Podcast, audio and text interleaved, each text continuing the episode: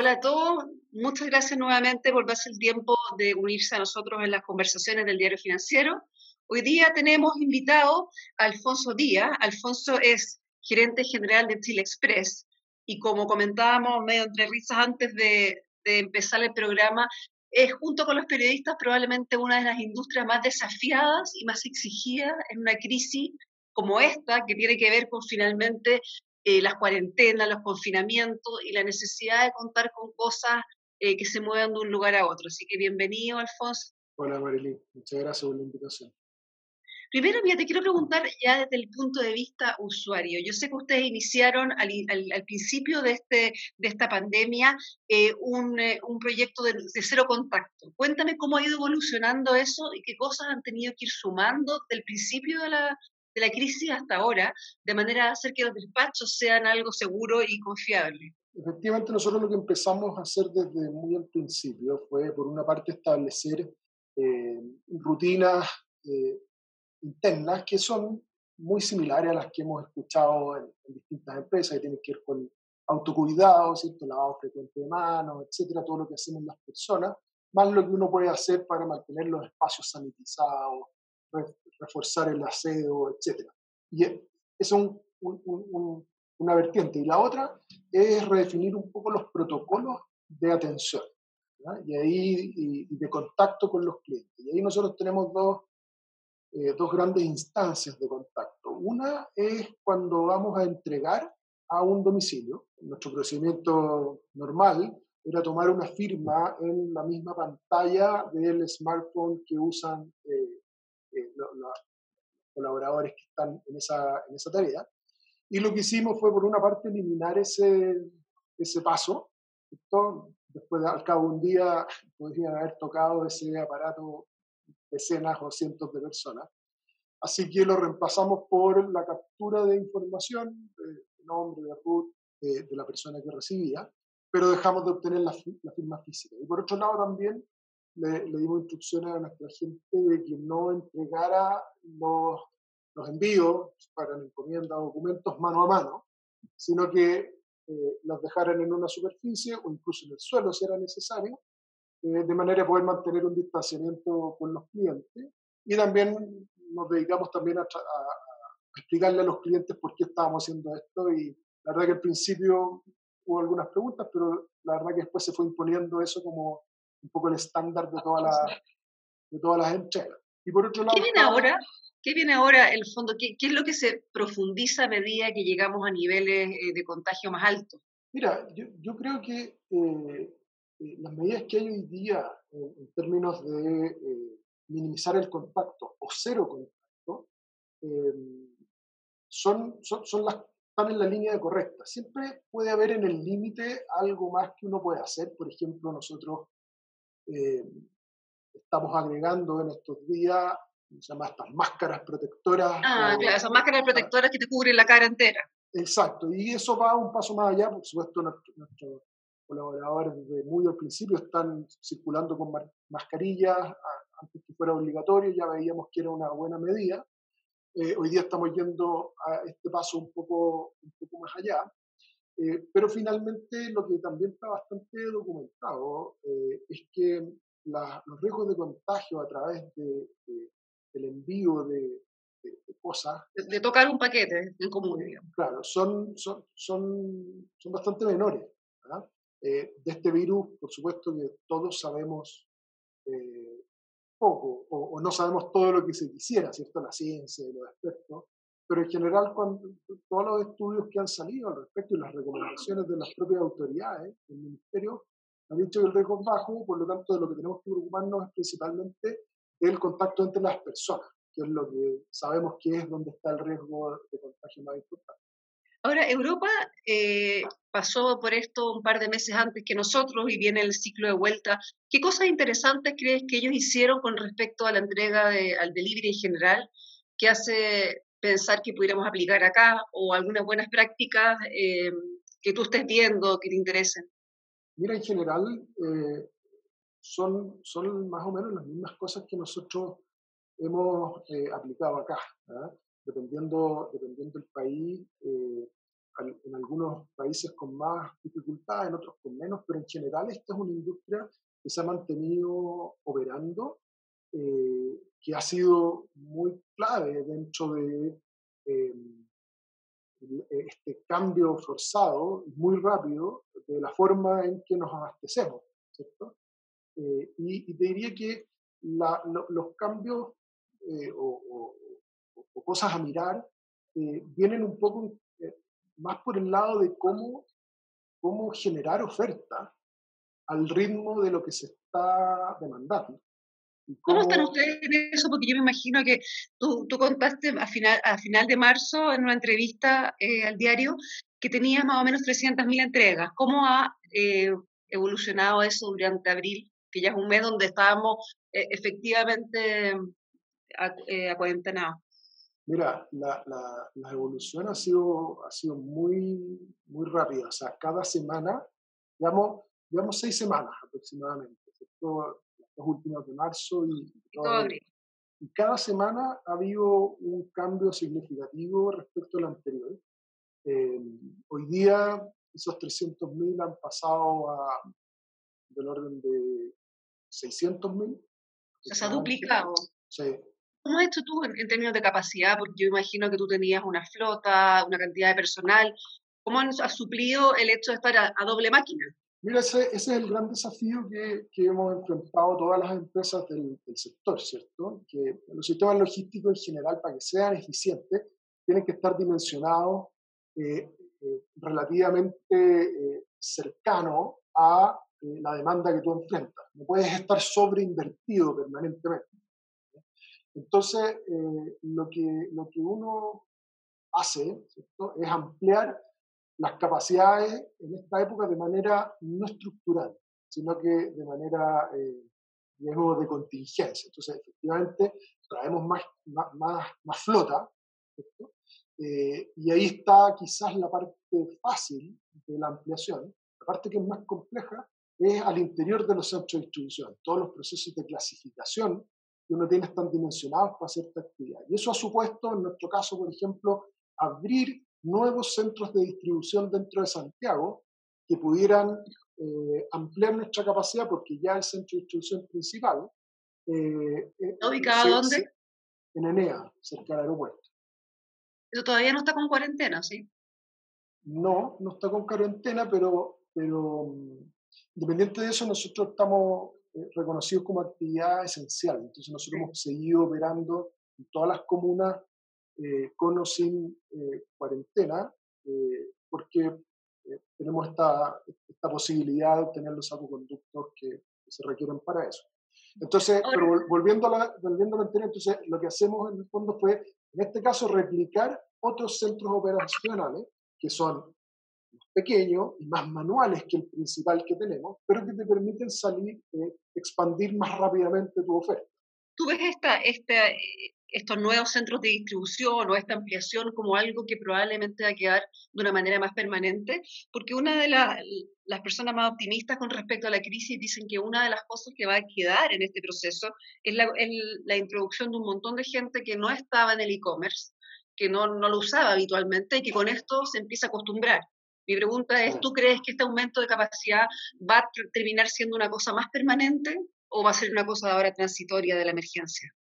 No, yo creo que, yo creo que va a ser, eh, va a ser eh, eh, un cambio permanente. No sé si al nivel en que estamos hoy, pero por supuesto que el, a donde quedemos va a ser superior al nivel del que venimos. Y esto uno lo ve tanto desde el punto de vista de los consumidores finales, que todas las estudios que se han hecho recientemente en las últimas semanas muestran que las personas están adoptando súper aceleradamente, personas que no compraban ahora están comprando por primera vez, pero también muchas empresas que aceleraron sus procesos de eh, abordar el e-commerce a partir de esto. Entonces, tanto la oferta como la demanda eh, vino y, para quedarse. ¿Y a dónde la ves tú más explosiva esa, o, un crecimiento más, más pronunciado? Porque uno se imagina que hay sectores donde ya estaba el e-commerce bastante profundo, bastante maduro. Sin embargo, ¿qué sectores te han llamado la atención a ti donde haya un aumento de oferta y un aumento de demanda?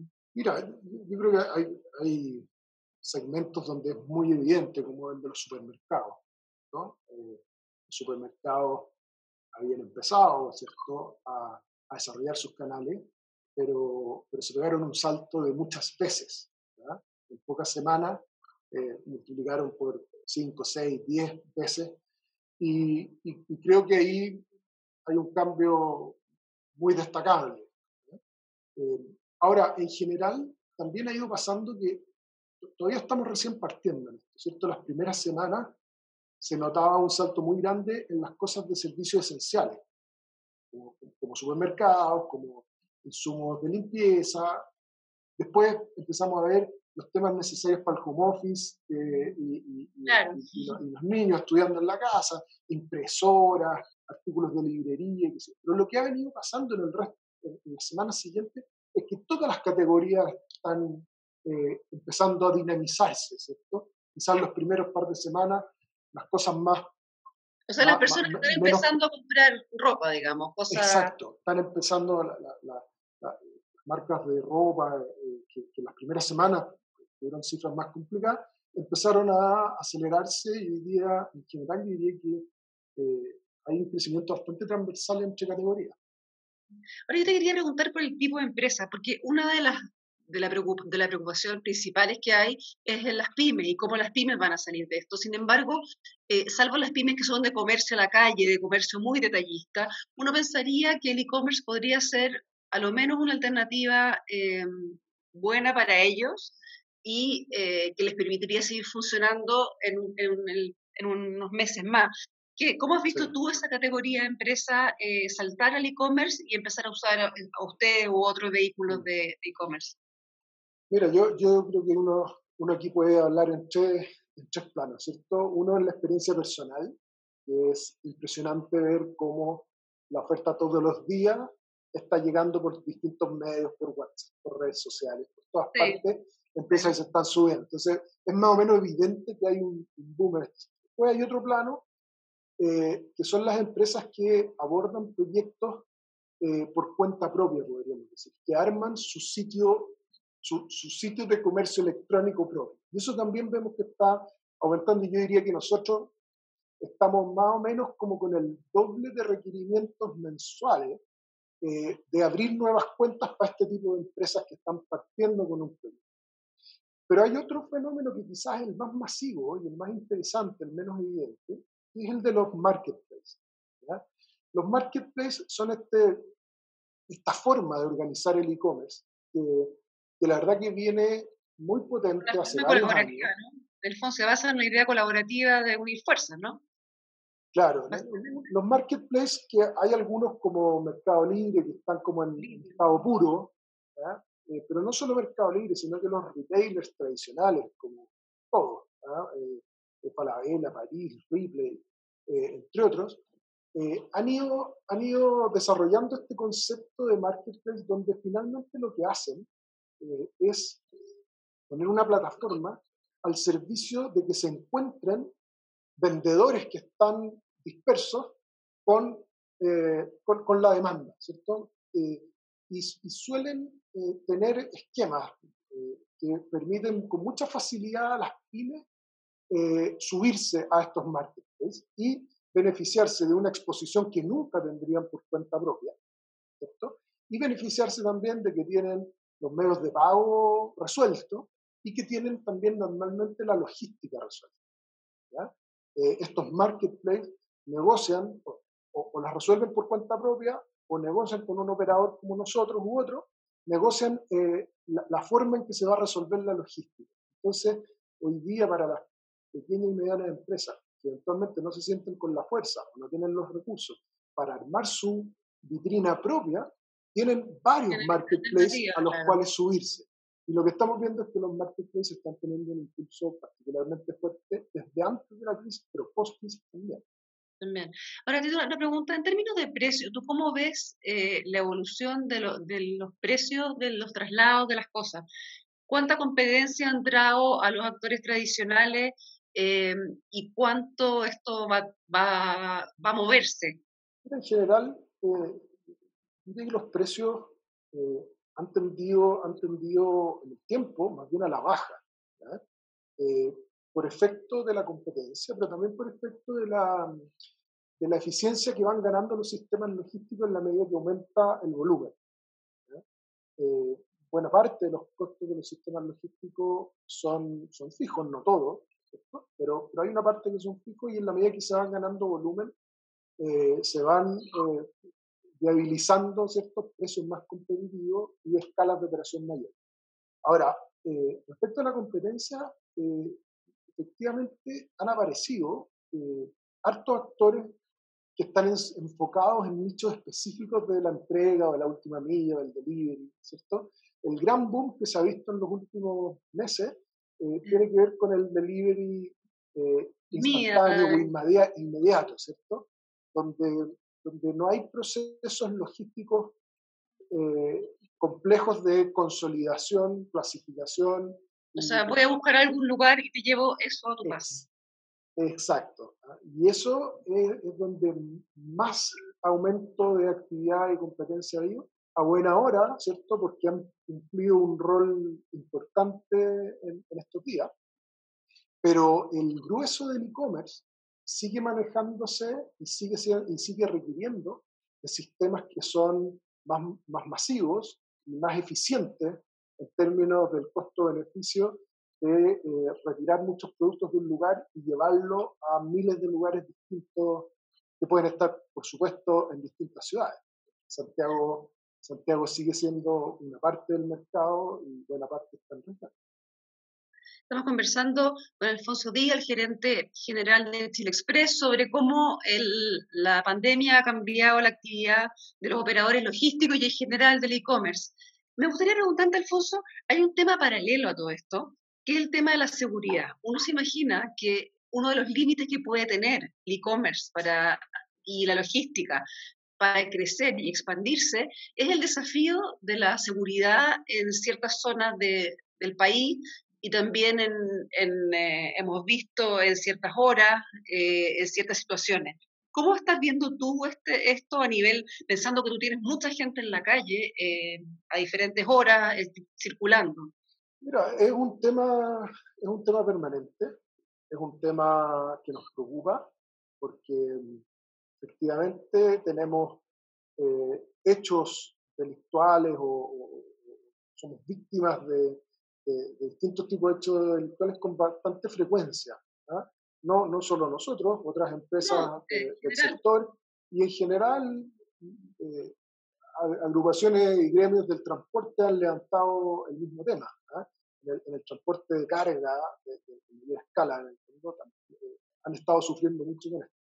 Eh, y, y, por supuesto que es algo que afecta a la industria, le sube los costos y baja y, y, también nos, nos pone límite. Nos pone límite a, a, a, los niveles de servicio, a los cumplimientos, eh, etc.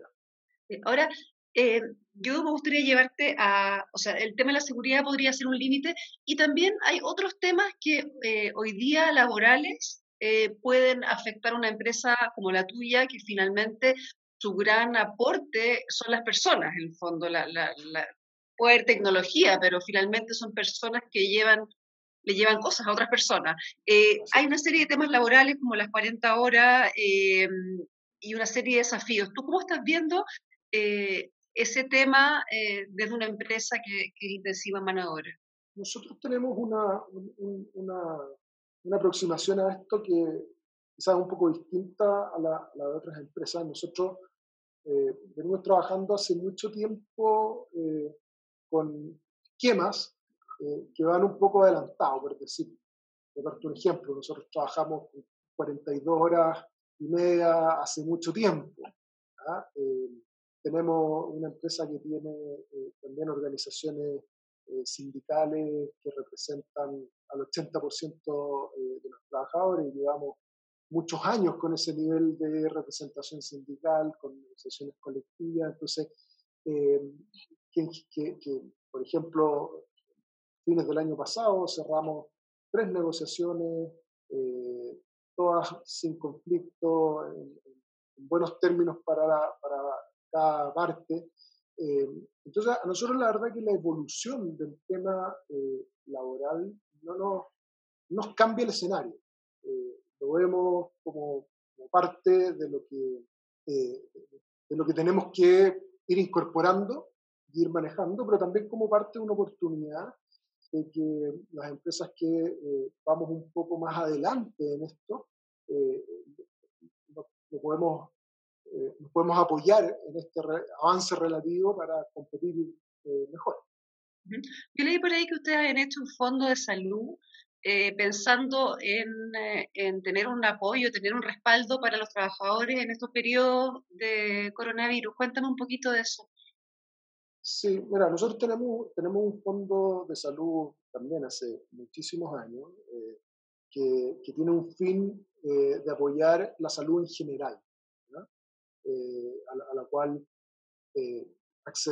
financiamos paritariamente los trabajadores y la empresa.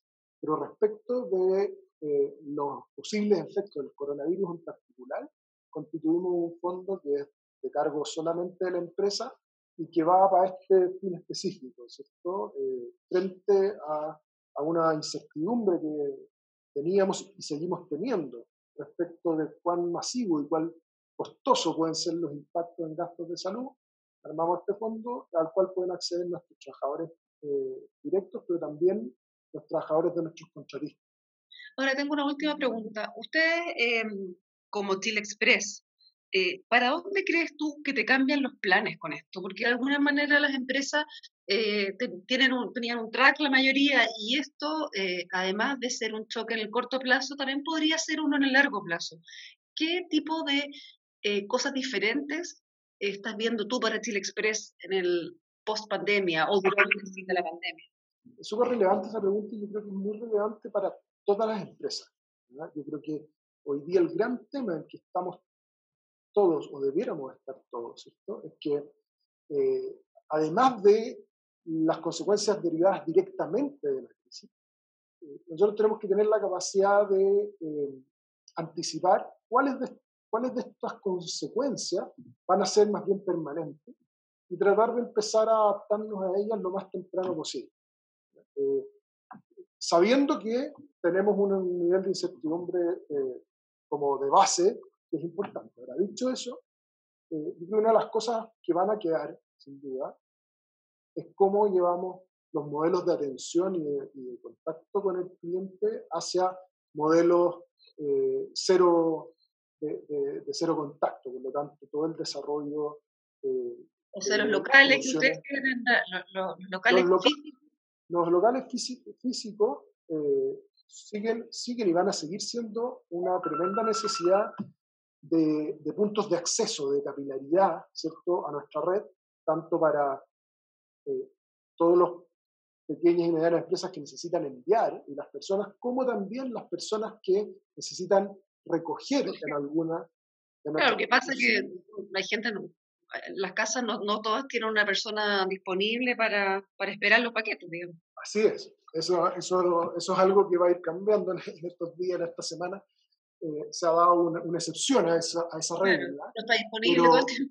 Exacto, pero, pero, la, tendencia que venía hace un buen tiempo era que las casas están cada vez eh, más solas y, y hay cada vez un poco más de dificultad para organizar las recepciones, incluso en las recepciones de los edificios, eh, que, al principio con muy buena voluntad se recibían las compras online, después cuando son muchas empiezan a haber problemas, sobrecarga. Entonces, nosotros hemos desarrollado una red muy amplia de puntos para eh, que los clientes puedan retirar. Pero en esos puntos estamos trabajando también desde ya en cómo hacerlos lo más autoatendidos posible y con los menos contactos posible.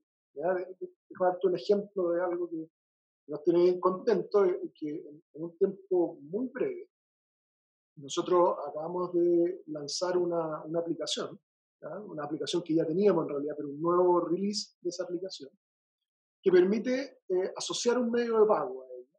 Eh, de la misma manera que lo hacemos en aplicaciones de, de, de, taxi o de otras, eh, y donde los clientes hoy día pueden ingresar toda la información del envío en la app, llegar a una oficina nuestra y simplemente mostrar un código y dejar el paquete. No tienen ni siquiera que pasar una tarjeta de crédito. porque el cobro se le hace una vez que nosotros empecemos y volumetricemos. Y ahí te ahorras un paso de, contacto. Ahí, te ahorras un paso de contacto y ese contacto, ese, ese envío es literalmente eh, cero contacto. Eh, y en los próximos días estamos habilitando la misma opción, pero con retiro a domicilio. O sea, todo vía la app, con retiro a domicilio y sin necesidad ni siquiera de intercambiar un medio de pago, que era lo que, lo que nos iba quedando de contacto. Claro, y que eso es la, idea de eliminarlo. Así es. Perfecto. Bueno, yo, desgraciadamente por un tema de tiempo, tenemos que dejarlo hasta acá.